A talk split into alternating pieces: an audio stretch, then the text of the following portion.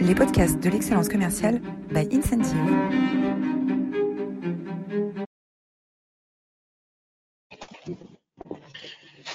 Bonjour à tous et bienvenue dans cette nouvelle édition des masterclass de l'excellence commerciale. Nous avons euh, l'immense honneur et le grand plaisir de se voir euh, Paul Feuglet aujourd'hui. Bonjour Paul. Bonjour Roland, bonjour à tous.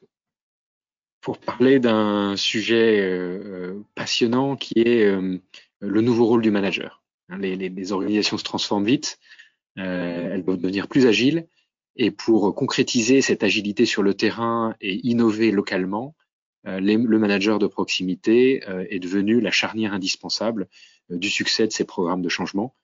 et les organisations engagent des dynamiques de transformation de leur culture managériale à grande échelle et euh, Paul euh, s'appuie sur sa grande expérience de consultant chez Arthur Little et directeur d'innovation et du sourcing chez Casino pour nous partager aujourd'hui, en tant que CEO d'Anteas, cette, cette, expérience.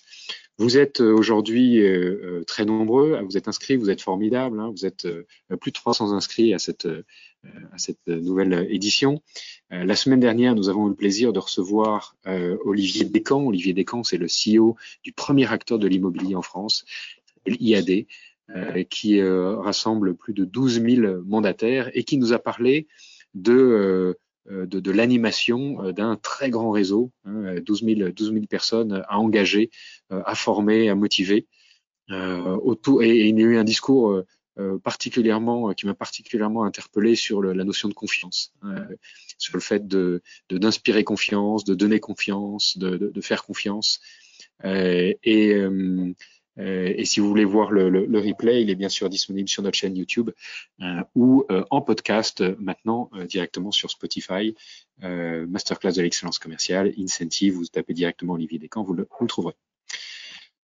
Voilà, alors euh, Incentive, euh, les, masterclass de l'excellence commerciale euh, existent grâce à Incentive. Incentive, c'est une plateforme de management, de formation et d'animation des grands réseaux de, vente hein, pour finalement manager, manager demain en accélérant la croissance et le changement, en onboardant, animant et coachant les équipes euh, grâce à euh, une plateforme SaaS digitale qui est utilisée maintenant dans une vingtaine de pays et dans neuf langues. La page de publicité est terminée et nous avons euh, maintenant le plaisir d'écouter Pablo qui va nous dresser le, portrait de, de Paul et, de son extraordinaire expérience sur des très grandes organisations comme sur des organisations plus, plus petites. Pablo, c'est à toi. Merci Roland, bonjour Paul, bonjour tout le monde. Donc, du coup, pour vous faire rapidement le portrait, Paul, vous avez 25 ans d'expérience dans le conseil en stratégie et dans la conduite de business unit, dont la moitié à l'international. Vous êtes passé par les banques Ginette et Centrale à Paris et vous enchaînez en tant que consultant principal chez Arthur Little et donnez des conseils en stratégie digitale. En 2002, vous quittez Arthur Little et prenez le poste de directeur de l'innovation chez Groupe Casino. Vous avez une passion pour le fonctionnement des équipes multiculturelles, la formation et la transformation Faites du sourcing et supply chain international et en France. Après avoir passé 8 ans chez Casino, vous entrez chez Anteas France en tant que CEO et vous êtes un acteur de transformation positive, de création d'organisations efficaces, évolutives et justes. Vous faites notamment du conseil et formation en coaching pour les dirigeants. Bienvenue et merci de nous accorder cette entrevue. Merci Paul. Alors bienvenue, euh, bienvenue Paul. On se, on se, connaît depuis euh, depuis longtemps et euh, euh c'est finalement la la première fois qu'on a vraiment l'occasion d'échanger sur, euh, sur ce rôle de, de, du manager. Euh, Qu'est-ce qui fait que le manager est devenu aussi central euh, dans les transformations des entreprises aujourd'hui? Bah, C'est un rôle euh, clé. Et comme le changement lui-même change beaucoup, c'est l'objet d'un grand consensus hein, de dire que tout s'accélère, que les transitions sont de plus en plus fortes, de plus en plus profondes le manager euh, de proximité, le manager intermédiaire est pris entre deux grandes forces. Euh, l'élan du top euh, management, du COMEX, qui donne des visions fortes, inspirantes, souvent, et bah, le besoin en fait d'entraîner l'ensemble des équipiers de l'organisation. Et j'insiste sur ce terme, besoin d'entraîner l'ensemble des équipes, parce qu'aujourd'hui, bah, chaque rôle est de plus en plus euh, important, celui du manager de proximité, mais aussi celui de chaque collaborateur. Et c'est euh, ce manager de proximité qui est la courroie de, transmission. Donc tout change de plus en plus vite, et pour euh, ça, bah, chaque manager a besoin de bien s'équiper. il est formateur et il est transformateur. C'est le sujet en fait de cette notion de manager coach, comment chaque manager s'équipe pour accompagner et conduire le changement dans un mode continu et toujours, euh, toujours plus fort en fait. Alors, la seule trois grandes. Oui, pardon. La seule chose qui ne change pas, c'est donc le, le, fait que tout change en permanence. Euh, il y a euh, finalement une, une, une, manière maintenant d'accompagner les transformations qui a, qui a évolué hein, ces, ces, dernières années? Oui, c'est ça. Euh, moi, j'aime bien distinguer trois grandes forces pour soutenir ce changement. Le changement est continu, donc euh, il s'agit d'apprendre euh, en continu. Donc on passe d'un mode projet à un mode euh, ben, en fait de changement continu, quotidien, d'amélioration continue. Et puis il y a ben, pour s'équiper des formations qui étaient avant présentielles et, dans un apprentissage descendant, top-down, et on passe dans ce mode d'apprentissage plus collaboratif et permanent, où les managers se forment les uns les autres et on apprend chaque jour. C'est les fameuses expressions one learning a day, le co-learning, le micro-learning, etc. Et puis enfin, c'est la place du digital. On est en 2021. Donc pour euh, embarquer tout le monde, euh, moi je, vois une grande différence euh, dans les organisations qui s'équipent avec une plateforme dédiée et celles qui utilisent les outils un peu bon an mal an, sans réel cap ou sans réelle animation, modération puissante d'un outil dédié à la transformation. Et ça, c'est un des autres grands drivers de la puissance de, transformation dans les organisations les plus agiles, celles qui sont aptes à faire ce changement continu, où on passe les étapes les unes après les autres de mieux en mieux et avec, euh, avec euh, aisance, euh, sans être tout le temps dans l'effort euh, de l'ajustement euh, nécessaire et imposé. Donc c'est vraiment le mode de changement agile qui est de plus en plus nécessaire les images que j'aime bien là-dessus, c'est de dire, bah, en fait, quand on veut faire un sommet, euh, par exemple le Mont Blanc, ben, on n'y va pas en tongs, euh, on s'équipe. Et pour prendre euh, ma région euh, natale, même les Vosges, il y a des passages où il vaut mieux éviter d'y aller en Stan Smith. Donc on est bien dans cette question de comment on équipe le manager intermédiaire pour passer ces étapes et euh, aller dans ce changement continu. Alors Gartner nous dit dans une étude de 2018 que 66% des programmes de transformation échouent à atteindre leurs objectifs. Euh, qu'est-ce qui crée les conditions d'un changement durable? Alors, euh, j'aime beaucoup cette expression changement durable, parce que souvent, effectivement, le soufflet retombe et on revient aux anciennes habitudes. Euh, dans le coaching, on aime bien dire que tout se joue au commencement. Alors, on pourrait dire, oui, mais ça c'est cruel, parce que si tout se joue au commencement, j'ai pas une deuxième chance ou une troisième chance. On peut toujours revenir aux conditions de départ. Euh, donc c'est vraiment soigner les conditions initiales de, de changement. Et moi, je, vois deux grands euh, critères qui sont euh, la confiance dans l'équipe, confiance pour aller de l'avant et adresser ces nouvelles étapes de changement, et puis la communication. C'est le deuxième grand euh, driver. Tout est communication et on ne peut pas ne pas communiquer, comme on dit euh, souvent. Mais la confiance, c'est quelque chose qui se travaille aussi. C'est ce ciment invisible des équipes de haute performance qui sont agiles et qui vont de l'avant dans le changement. Les ingrédients de la confiance, si on détaille un petit peu, c'est transparence, honnêteté évidemment, c'est dire ce qu'on fait et faire ce qu'on dit, mais c'est aussi le cadre qui crée la confiance, c'est-à-dire les valeurs partagées. Ça, on pourra y revenir, mais euh, voilà, la manière dont on entre dans le changement, dont on crée l'équipe au tout départ, est euh, fondamentale. Et avec réalisme, bien entendu, parce qu'il s'agit de se dire les choses telles qu'elles sont, se regarder en vérité et regarder l'étape à franchir en vérité aussi, même si elle est encore un peu lointaine et un peu floue. Il s'agit de se dire ben, finalement où on va, qu'est-ce qu'on veut créer ensemble. Alors, euh, le deuxième ingrédient, la communication, ben, ça c'est quelque chose euh, qui se travaille aussi, hein, avec de la structure, de la régularité, des rituels, de la réciprocité. C'est euh, horizontal dans l'échange, euh, vertical, top-down et bottom-up. Euh, c'est très circulaire en fait tout ça. Et c'est voilà deux ingrédients que je trouve fondamentaux pour créer les conditions initiales de, de changement. Et on retrouve en fait ces notions qui font l'intelligence collective et qui donnent cette agilité. Alors vous voyez les cadrans qui sont ici, hein, c'est très très résumé. Mais euh, si on se fait pas confiance euh, et qu'on travaille pas réellement dans une bonne communication précise, régulière, on peut détruire de la valeur, euh, pire, créer des conflits qui vont utiliser à mauvais escient les énergies en présence. Et puis, à contrario, le positif, l'organisation plus vertueuse, bah, va aller dans cette agilité, cette créativité. Et certaines organisations parlent aujourd'hui, dans les défis de transition très importants qui sont les nôtres, d'extra-créativité. Donc comment on est encore plus euh, créateur et, euh, et contributeur aux euh, bonnes organisations pour après mieux impacter l'extérieur des organisations avec les bons services et les bons produits. Donc tout se joue au début. Et on peut toujours revenir au début.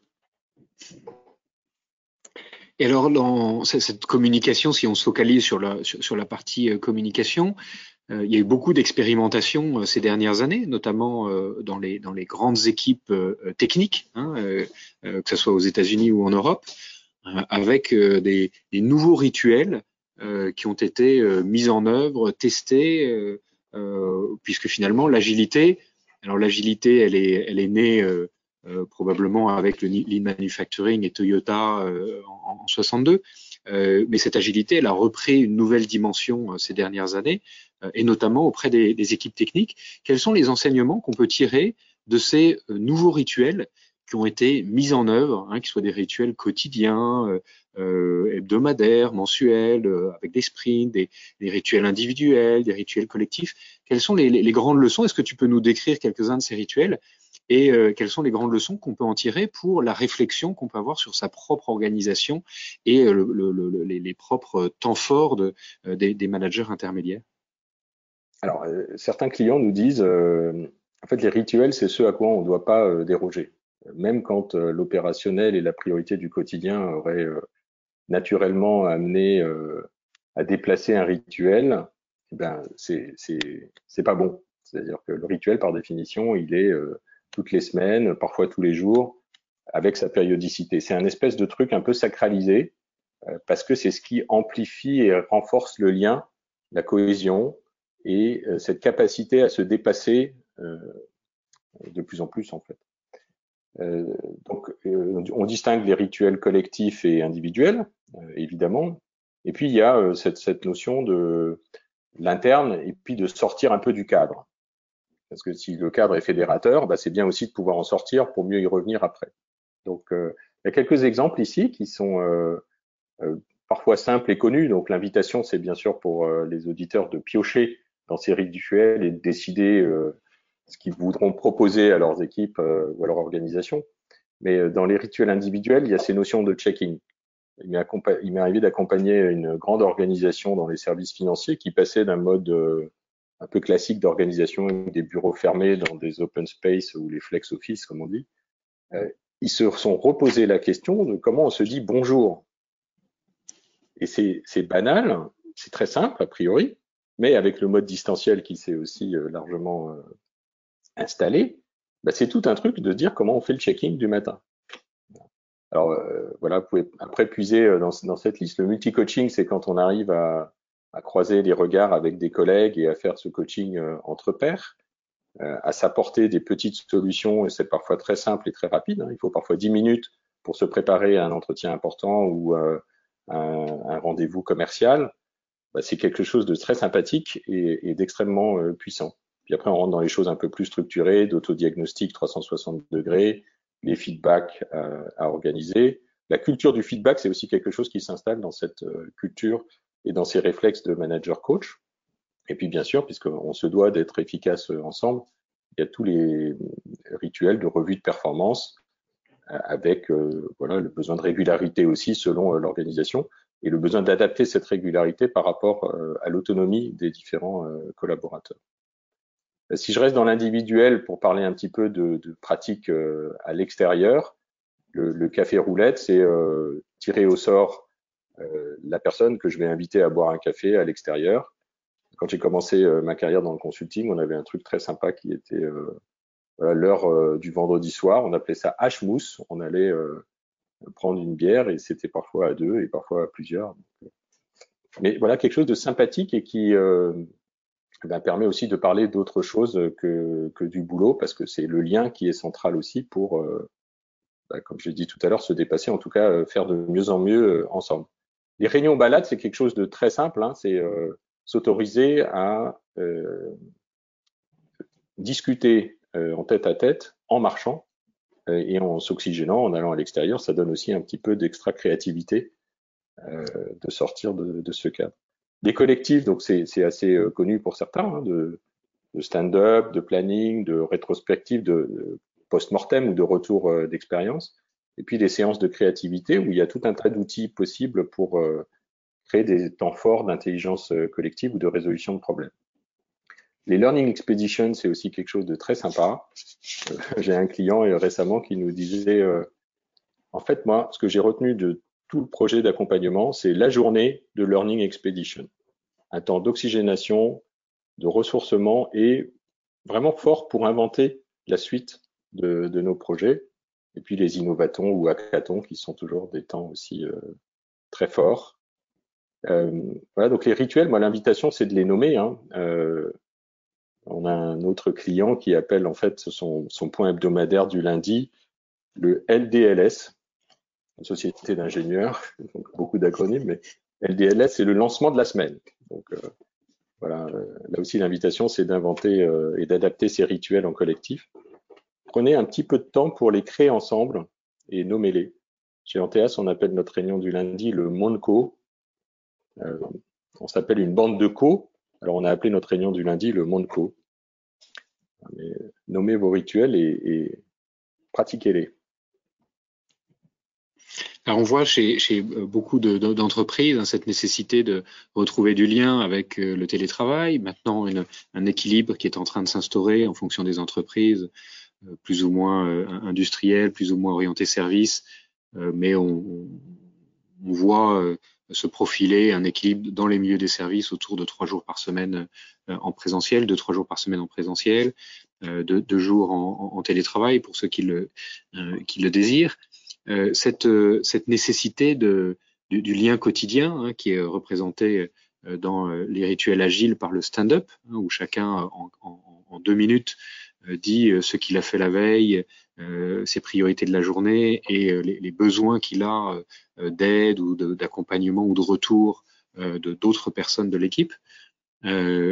comment est-ce que ces, ces, ces, rituels peuvent être finalement instaurés à, à grande échelle euh, et de façon euh, plus générale, euh, comment est-ce qu'on peut voilà, accompagner la réflexion d'une grande organisation qui voudrait renforcer le, le, la capacité des managers à devenir des, bons coachs Alors, c'est là où on va reparler de la puissance du digital pour euh, dépasser euh, ce qui est groupe à taille humaine de 15-20 personnes. C'est dans ces cellules-là qu'on arrive à bien se connaître mais aujourd'hui, l'enjeu, c'est bien d'embarquer l'ensemble des organisations.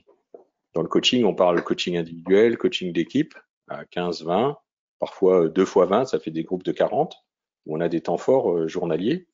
Et le digital permet en fait de démultiplier ça, si on arrive à, et c'est possible, on va en reparler, je crois, de bien modéliser les bonnes euh, pratiques et les bons euh, rituels et les bons temps forts, à embarquer des grands groupes à 200, 1000, 2000 personnes c'est ça en fait la transformation et la création d'une culture euh, manager coach à grande échelle. Et euh, voilà, ça demande une certaine attention, un certain process, et c'est quelque chose qu'on arrive aujourd'hui à déployer aussi grâce au digital. Digital dédié, bien canalisé et bien, bien animé. Alors, pour, pour parler un petit peu d'un process de déploiement d'une culture de manager coach pour équiper les, les, managers de proximité dans ce temps-là. On peut parler d'un temps de diagnostic pour euh, prendre la photographie de, l'organisation. C'est quelque chose d'assez bref, de 6 à 8 semaines. Euh, il y a un temps après de co-design des bonnes pratiques pour euh, se dire ben, comment on veut travailler euh, demain et c'est quoi ces outils euh, du manager coach pour lesquels on veut créer de l'appropriation et qu'on veut installer dans la pratique quotidienne des managers, suit ensuite le déploiement et l'ancrage. L'ancrage, c'est quelque chose, c'est un terme très coaching aussi. C'est ce qui fait que le soufflet ne retombe pas. C'est-à-dire que en fait, ces bonnes pratiques du manager coach deviennent des réflexes. C'est le quatrième stade de l'apprentissage. Hein. On ne sait plus qu'on sait, donc on fait ça naturellement et automatiquement. Avant, c'est je ne sais pas que je ne sais pas, donc j'ai à découvrir. Ça, c'est le stade zéro. Et quand je sais que je, je ne sais pas, je me mets en route pour, euh, pour apprendre. Donc, euh, c'est aussi ça qu'on travaille dans euh, les phases précédentes, c'est embarquer, créer en fait ces, ces, coalitions par vagues successives. Donc, dans le diagnostic, on va mesurer ce qui manque encore, quels sont les besoins complémentaires de l'organisation. Dans le co-design, créer les rituels, les outils. Il y a ce, cette petite ligne là qui apparaît euh, en deuxième euh, bullet point, c'est l'échelle de deals. Ça, c'est aussi très central dans le métier de coaching des organisations. L'échelle de deals, c'est de se dire, bah, si je veux changer les comportements et euh, développer les compétences, j'ai aussi à agir sur le niveau des valeurs de l'équipage, des équipes, de l'organisation. Et pour agir sur les valeurs, changer réellement les valeurs, la manière dont elles sont vécues et incarnées, bah, j'ai besoin d'aller au niveau identité, quelle équipe je suis, quel professionnel nous sommes, et à la mission. Euh, pourquoi on fait tout ça ensemble Pour qui et pourquoi on fait euh, tout ça ensemble On retrouve les questions euh, développées aussi par un autre coach assez célèbre qui est Simon Sinek. Le why, c'est la mission. Le quoi, c'est qu'est-ce qu'on fait? Cette question qu'on se pose tout le temps. Mais le comment on le fait, c'est une question un peu plus haute sur laquelle il y a besoin aussi de se donner un peu de bande passante et de temps, de recul, de réflexion pour être dans une réelle transformation et aller chercher de plus en plus d'innovation, d'extra créativité et de performance. Voilà, donc vous voyez, c'est pas très long. Euh, ça demande euh, de prendre un petit peu ce recul et de s'équiper. Donc l'impact du digital, il est central. Hein, C'était ta question, euh, Roland. Mm. C'est une grande différence pour euh, dépasser les limites des, des, petits groupes et créer quelque chose à, à grande échelle. Euh, c'est central et c'est ce qui permet en fait de vraiment embarquer tout le monde. Dans l'approche systémique du coaching, on sait bien qu'il n'y a pas un euh, membre de l'équipage euh, qui est neutre dans la bonne dynamique du système. Et pour toucher tout le monde de façon régulière et répéter suffisamment souvent pour ancrer les bonnes pratiques, on a besoin de ce digital qui est comme un peu le chaînon manquant, pardon, chaînon manquant des grands projets de transformation. Parce que ben, on sait bien que quand il n'est pas bien dirigé et bien dédié, il y a trop de perturbations dans les communications pour se centrer et être efficace euh, ensemble. Alors le, ça a l'air simple euh, de mettre en œuvre euh, finalement cette, cette, dynamique. On sait que dans la pratique, euh, c'est toujours un, énorme challenge, hein, ces évolutions culturelles qui, euh, comme tu viens de le dire, vont faire appel à, la raison d'être, à la mission. Euh, euh, finalement, on va obliger l'organisation à, retrouver ses racines. Euh, quelles sont les principales objections hein, qu'on peut rencontrer sur le terrain? En déployant un tel programme et quels sont les risques auxquels il faut faire attention pour s'assurer d'un de, bon déroulé et d'une bonne acceptation par le, par, le corps managérial? Alors, le, premier souci, c'est souvent on n'a pas le temps, en fait. Euh, et ça, c'est quelque chose qui est euh, à la fois euh, juste et pas juste, parce que le temps, pour moi, c'est vraiment la seule variable d'ajustement. Et c'est la seule ressource qui est limitée. Des financements, on en trouve, des compétences, on en trouve, les plateformes distribuées permettent de recruter de façon de plus en plus rapide et, simple. Euh, mais le temps, c'est vraiment euh, la maîtrise du temps, la, bonne euh, clé. Et la deuxième clé importante, c'est le collectif. C'est-à-dire que euh, si on n'y va pas ensemble dès le départ, on peut avoir l'impression d'aller très vite, mais on va moins loin. La fameuse expression, hein, ensemble, on, va plus loin. Donc, euh, quand on dit on n'a pas le temps, ben en fait, ça veut dire que euh, peut-être on n'est pas sur la bonne priorité, peut-être on n'a pas la bonne coalition. Tout est très urgent aujourd'hui. Donc, euh, l'approche un peu ancienne de dire on va créer le sentiment d'urgence, ça marche plus. Voilà, première objection, c'est de se donner le temps de faire le changement. Et, euh, et c'est un impératif pour euh, s'adapter et être même devant et sur la tête de peloton. donc si on prend pas le temps de se dire comment on travaille demain et comment on s'équipe pour aller sur ces nouveaux sentiers et, vers ces nouveaux sommets, on perd l'opportunité. Et il y a un déclassement qui est possible, hein, on, le, on le voit. Euh, sur certaines organisations, quand on, on, est dans le toujours plus de la même chose, on perd un petit peu de, de leadership et de bonne position concurrentielle. Donc ce sont des bons investissements, sans, sans aucun doute. Quels sont d'autres risques euh, auxquels pourraient être confrontées les organisations qui s'engagent dans un tel projet? Alors, le risque, c'est le renoncement, le deuxième. Il y a ne pas se donner les moyens, ne pas se donner le temps. Et le deuxième, c'est le renoncement. C'est-à-dire, euh, de façon un peu paradoxale, c'est là où c'est difficile que c'est intéressant. Et tout changement passe par un moment un petit peu critique, un petit peu de, de doute. On appelait ça euh, dans le storm, hein, quand euh, on parlait euh, forme, storm, norme, perform. On retrouve un petit peu ces, ces notions-là. Euh, donc le renoncement, c'est dire non, finalement, ça marche pas. Et ça arrive. Euh, heureusement, euh, pas, pas, souvent, mais ça arrive qu'une organisation dise non, mais finalement, euh, je me suis engagé dans un processus de transformation et, et de formation, je pensais puissant, et il y a un moment donné où, parce que l'agenda stratégique change, on va mettre ça de côté. Et en fait, c'est d'autant plus difficile de repartir après. Donc, quand c'est difficile, il y a un moment un peu de vérité où il s'agit justement de se dire ben, qu'est-ce qu'on va faire de mieux? Comment on peut réguler ça pour traverser cette difficulté? Deuxième grand risque, le renoncement. Finalement, c'est accepter euh, que le storm, la, période storm, dans les quatre étapes que tu décris, euh, c'est Kassenbach, hein, c'est ça dans les équipes de performance. Euh, c'est accepter que le storm fait partie de, de la journée, du projet et de l'aventure. Euh, donc accepter ces conflits, ces tensions euh, internes pour pouvoir les dépasser et arriver à une forme de normalisation et de, et, et, et de performance, c'est ça? Exactement. Et c'est parfois très subtil. Euh, il suffit parfois d'un feedback un peu plus compliqué ou d'une d'une remarque qui qui va créer l'effet inverse de celui souhaité. En fait, les les antagonismes sont pas bons mais les conflits peuvent être créateurs de nouvelles euh, puissances collectives.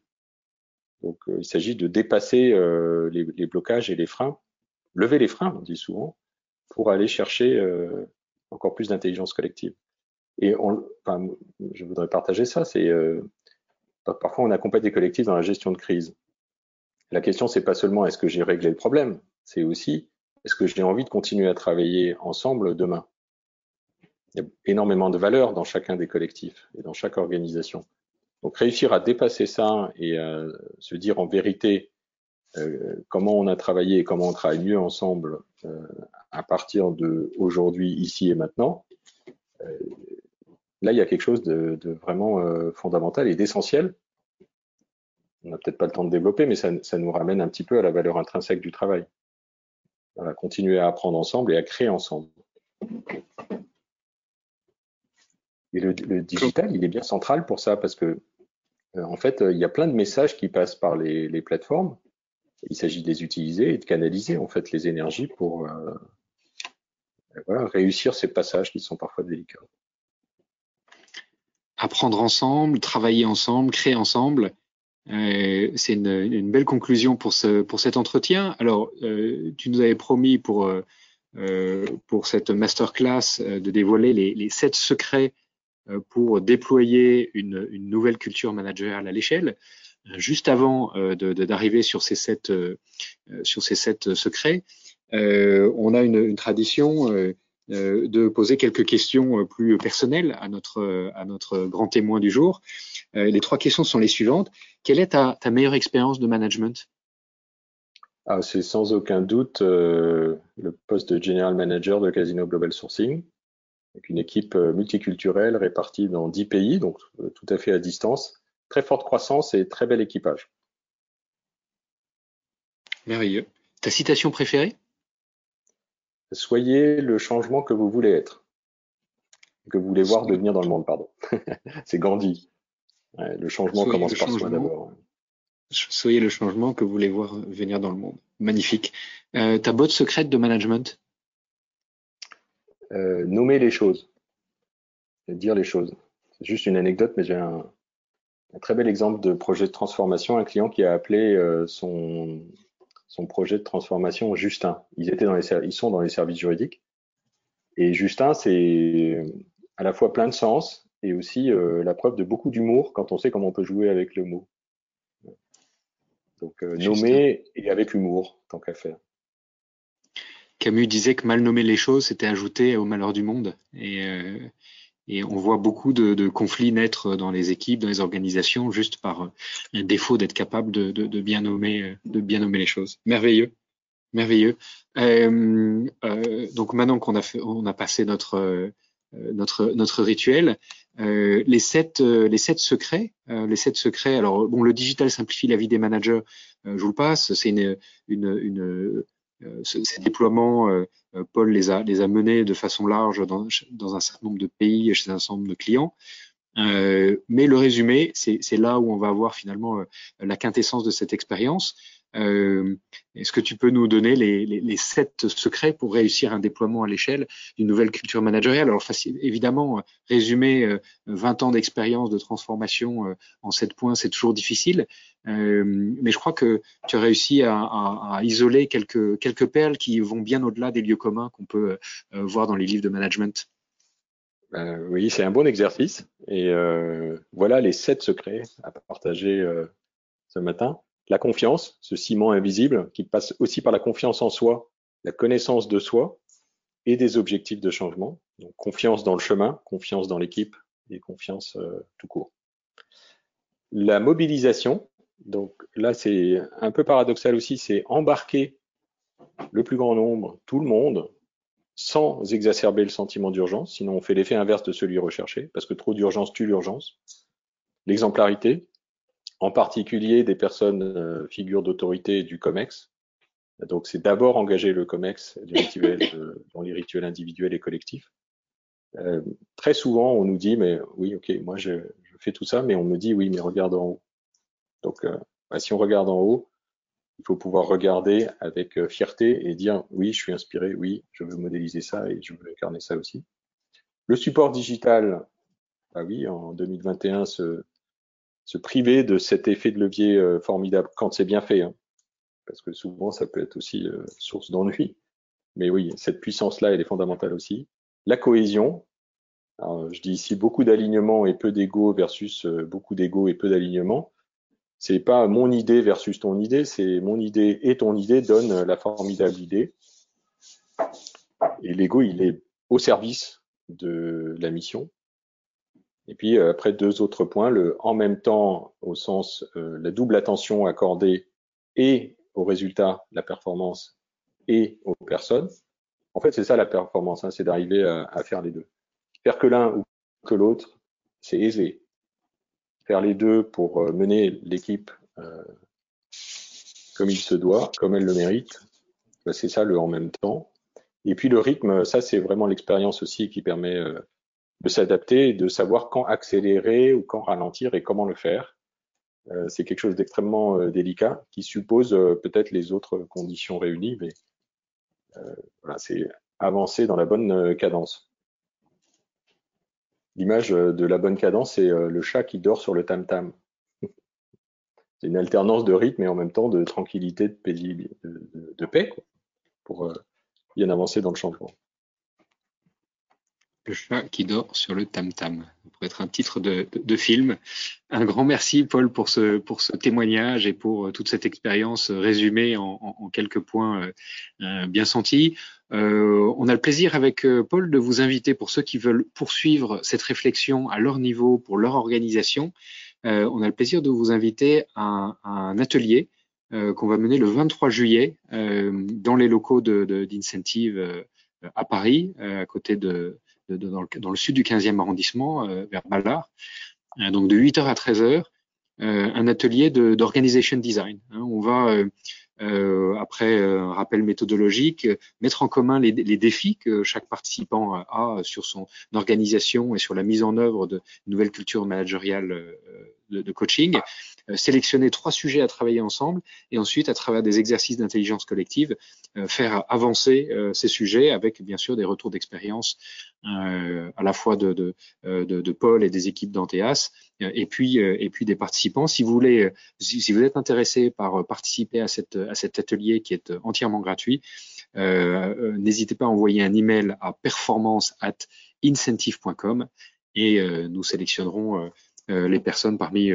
On, peut accueillir à peu près une, une, entre 15 et 20 personnes euh, dans ces, dans ces ateliers euh, et euh, on vous répondra très vite pour savoir s'il y a une, une, encore une place pour vous ou pas. Euh, dans les bonus euh, que Paul a, a sélectionnés, un grand classique du management des organisations, hein, la cinquième discipline, euh, le résumé est clair, l'avantage concurrentiel durable, c'est la capacité à apprendre euh, plus vite que la concurrence. Et pour apprendre plus vite que la concurrence, il faut bien sûr, ce que tu disais tout à l'heure, apprendre ensemble, euh, créer ensemble, euh, hyper créer ensemble, tu disais, Paul, tout à l'heure? Hyper créatif Oui, hyper créatif, c'est très bon. J'ai utilisé le terme extra créativité. Extra créativité, extra créativité, merci. Euh, deuxième ouvrage de, de référence euh, systémique et entreprise, mettre en œuvre une, une en, mettre en œuvre une stratégie de, de changement. Euh, c'est en agissant, en agissant sur les, les, les, systèmes sociaux, les organisations, la dynamique des organisations et à l'intérieur de chaque groupe, euh, le, le, les dynamiques humaines, qu'on peut créer efficacement les conditions euh, du changement.